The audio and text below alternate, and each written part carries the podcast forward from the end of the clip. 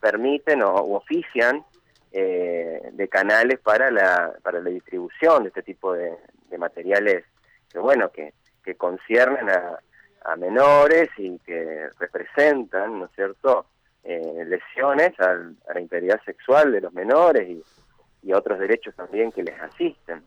Claro. Eh, básicamente que se pueda, que se pueda, digamos, como para completar, que se, que se pueda eh, realizar una conexión entre una localidad, como ustedes bien decían, tan pequeña como la Gallareta, y, y, lo que ocurre a, a, lo largo del ancho del mundo, de alguna manera está directamente asociado con aquello, ¿no? Claro, claro, por supuesto. Le quería preguntar, doctor, de qué lo acusa a, a este uh -huh. sujeto de 36 años. Bueno, a él se le, se le imputó básicamente la producción, distribución, publicación de imágenes pornográficas de menores de edad, eh, bueno, en un, en un número indeterminado de veces, porque estamos hablando de que en principio nosotros tenemos condensado una memoria extraíble eh, material que ocupa 506 gigabytes, y que eh, aproximadamente se podía cuantificar en 20.000 elementos audiovisuales eh, de, o referentes a pornografía infantil, eh, por lo cual dentro de eh, ese material pudimos distinguir distintas o algunas de las de las conductas que están contempladas en el 128 tanto la producción en algunos casos como la, distribución directamente en, otros de eh, bueno este tipo de, imágenes pornográficas.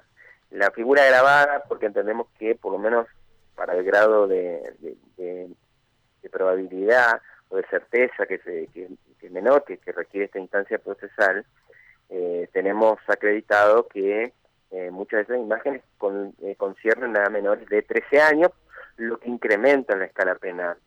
El claro. mínimo que arranca en 3 años para la figura, en este caso, se eleva a 4 por lo cual uh -huh. tornaría, digamos, incluso eh, en un pronóstico, siempre y cuando sea considerado a la postre eh, responsable penalmente por estas conductas que son, le son achacadas, en el escenario más favorable al imputado, aún excluyendo la tantas veces polémica figura de la corrupción de menores y, y otras, y, y, y, la investigación que pudiese eh, que, que, pudiese arrojar más eh, elementos sobre abusos puntuales, que pudiesen además agregar, agregarse a la imputación eventualmente, eh, en el mejor de los escenarios arrancaríamos con un mínimo, una escala penal que no es pasible de, de ejecución condicional.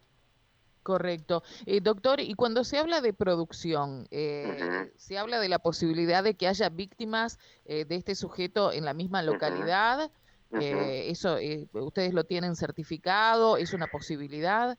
Sí, nosotros, nosotros acá hemos actuado con con suma prudencia, como requiere este tipo de, de delitos. Con suma prudencia, prudencia en la investigación que eh, debo decir que se ha ajustado a todos los cánones establecidos en los protocolos pertinentes para la investigación del cibercrimen y con intervención interinstitucional, porque la alerta que llega finalmente a la, a la Fiscalía de Vera lo es a través del CIPAR, que es el Sistema de Investigación de Pedofilia, es remitido por el Ministerio Público Fiscal de la Ciudad Autónoma de Buenos Aires. Es decir, y esto además tiene su génesis en una alerta que procede de la misma red Facebook, o sea, desde el exterior, desde los Estados Unidos, que, bueno, tienen eh, distintos programas que permiten la detección de eh, elementos que son inductivos de, eh, de este tipo de, de, hechos, de pornografía infantil, de distribución de pornografía infantil. Entonces, fuimos prudentes en eh, ajustarnos a todos los pasos que están contemplados en los protocolos para la investigación del cibercrimen y también lo somos en honor a la y en función de la de, de, digamos de, del tipo de delitos que, que conciernen a menores que son menores en algunos casos de muy escasa edad uh -huh. eh, también en lo que tiene que ver con el, el, el tratamiento o el abordaje de los mismos es decir por lo pronto imputamos esto en principio estamos investigando de forma paralela, dentro de los, de los, de los márgenes del, de la evidencia que tenemos colectada, eh, la eh, perpetración de abusos específicos dentro de lo que serían las conductas achacadas. Mm, yo no, no quiero dar avances sobre si estamos, si tenemos o no identificados a los menores, más allá de que lógicamente los nombres no los podemos dar, para, digamos, eh, tratar de ser los más, lo más cautos posible. Pero respondiendo a su consulta, sí debo decir que, eh, porque también lo, manifesté en la audiencia, y entendemos que eh, se han consumado abusos específicos, más allá de, de, la figura del 128 que alude en sí a lo que tiene que ver con, eh, bueno, la producción, distribución, difusión, etcétera, de, pornografía en las redes, sí que hay abusos específicos que tienen como víctimas a menores. Doctor, y em, detrás eh, el interés, digamos, de, de, este tipo de organizaciones en general y en particular de esta, si es que lo, lo, puede em, comentar, ¿no? Digo, ¿está solamente eh, eh, el objetivo perverso, digo, de aquellos corruptores de menores o hay una cuestión económica también? ¿Hay una intencionalidad de sacar rédito económico en la distribución de, de este tipo de materiales? Bueno, lógicamente que hay una multiplicidad de, intenciones que no siempre eh, se juxtaponen en, todos los casos. ¿Qué quiero decir? En, algunos sobresaldrá la, la cuestión de quiere de neto corte económico, en otros será el, placer perverso del abusador de compartir ciertas imágenes con, con otras personas de, que, bueno, que coinciden en esa, en esa perversión. Eh, hay distintos factores. Con respecto a esto yo debo decir lo siguiente, justamente por la complejidad que, en este caso eh, se asocia en forma directa el volumen de lo secuestrado. Eh, imagínense que eh, si bien hemos hecho un relevamiento, todo el tiempo que ha llevado primero la apertura del, de, los elementos electrónicos, ahora estamos en, en neto tren de procesamiento con el procesamiento inicial, con extractos de, con transcripciones de, chat de, estas personas, con algunas personas del exterior y, demás, eh, y con elementos también que hemos, eh, bueno, relevado de, carácter audiovisual, llegamos a la imputación actual, lo que no significa que hemos ya exhaustivamente analizado el, cúmulo absoluto de, lo que ha sido secuestrado, y como les decía, se cifra en 500, 506 gigabytes y que estaría más o menos aproximadamente, eh, estaríamos hablando de 20.000 elementos audiovisuales. ¿Qué quiero decir con esto?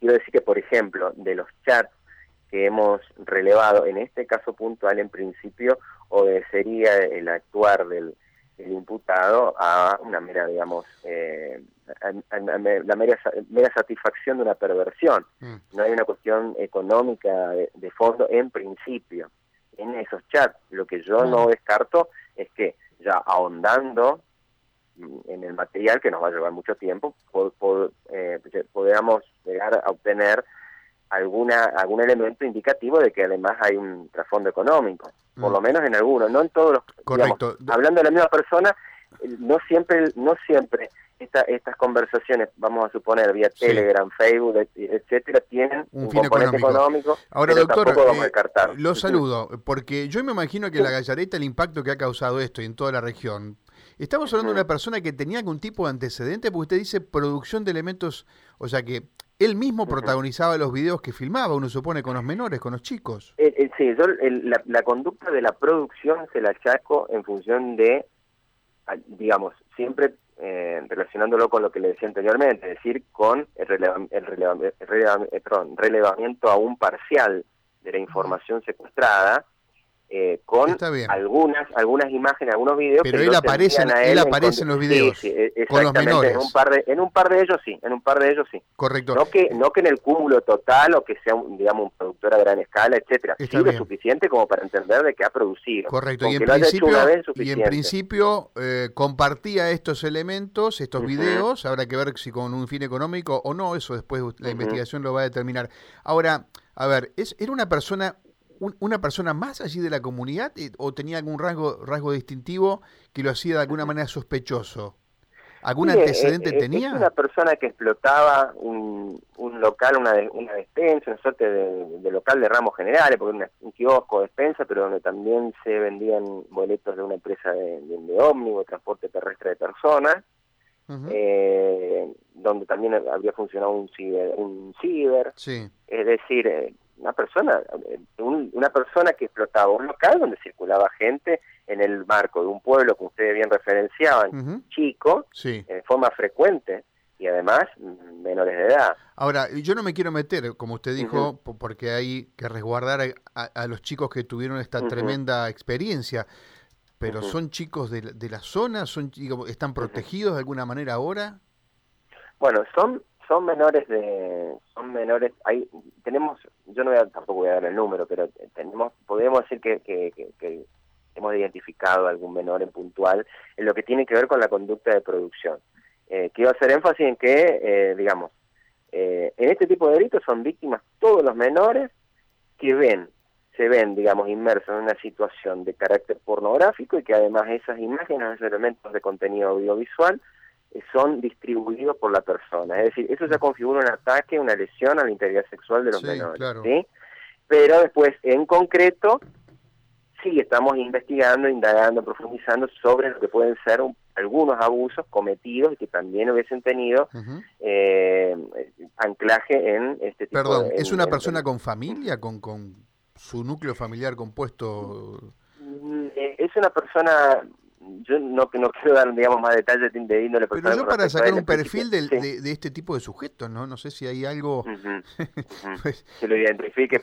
Bueno, lo que, lo, que, lo que sí puedo decir que adelanta la, defensa, eh, la defensa se centró su resistencia a la pretensión que hemos esgrimido en, carácter eh, cautelar, en su momento en la audiencia que se hizo el sábado a la siesta, ellos arguyen de que este eh, hombre no digamos, no estaría en sus cabales plenamente. Eso es lo que dice la defensa.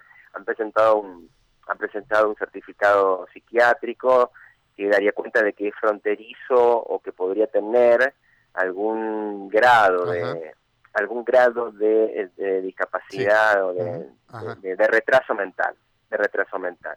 Nosotros nos opusimos férreamente, yo creo que de, la misma información que se extrae, eso tiene que se, se desplaza esa posibilidad, creo yo, sostengo yo y sostuve en la audiencia, porque, eh, a ver, eh, de los extractos, la verdad que es muy escabroso, pero bueno, en función del objeto que nos convoca, yo tuve que leerlos, algunos pasajes de esos, esos chats, donde se da cuenta de que él estaba plenamente en conocimiento de que su conducta le podía aparejar, consecuencias negativas. Entonces era plenamente consciente, a mi juicio, de la criminalidad de, los actos. Exactamente. Porque, vamos, vamos a suponer, yo, yo no niego que pueda llegar a tener, a tener algún tipo de retraso incluso, pero el Código Penal no declara inimputable a la persona por un retraso, por ser fronteriza, sino en tanto y en cuanto la afectación de las capacidades intelectuales repercuta en la imposibilidad de comprender la criminalidad de los mm. actos o dirigir sus acciones. Yo leí pasajes, pasajes, la verdad que un alto, de un alto nivel de perversión, sinceramente, eh, esos pasajes de, chat con una persona, en este caso puntualmente era de México, en la cual da cuenta de que de su temor, por ejemplo, de hacer circular fotos sobre menores o videos sobre menores de 10 años, o otra conversación en la cual refería cómo hacía para que la mamá de un menor no, no se enterase, digamos, de, la concurrencia del mismo hasta su domicilio, etcétera. Es decir, eh, yo como para dar cuenta de qué, de qué persona estamos hablando, de qué eh, de qué tipo de, personalidad. Yo insisto, por lo menos hasta tanto una junta médica no sostenga lo contrario, yo entiendo que es una persona perfectamente imputable. Perfecto. Doctor, está detenido, ¿no? Esta persona permanece detenida. Sí, está, en prisión preventiva. Fue detenido, fue imputado y quedó en prisión preventiva. Le agradecemos mucho el contacto, fiscal, ha sido muy amable. ¿eh? No, no hay por qué que tengan un buen resto de jornada y saludo a la enorme audiencia. Hasta luego. Gracias, hasta luego. El doctor Nicolás Maglier, Mario, el fiscal de una causa que conmociona. Uno se para en el medio de la Plaza de la Gallareta y se pone a observar el panorama y a preguntarse cuántos de esos niños que pueden ir a jugar a la plaza pudieron haber sido víctimas de, este sujeto, ¿no? Tremendo, tremendo. 10.53, señora, eh, tenemos tanda pendiente. Vamos, atención, que después venimos con el duelo, Saneta, ¿eh? Ah, vamos a activar un poquito el duelo para que la gente pueda ganarse un premio. Leri tiene esta mañana de viernes. Repasa esta nota en www.radiom.com.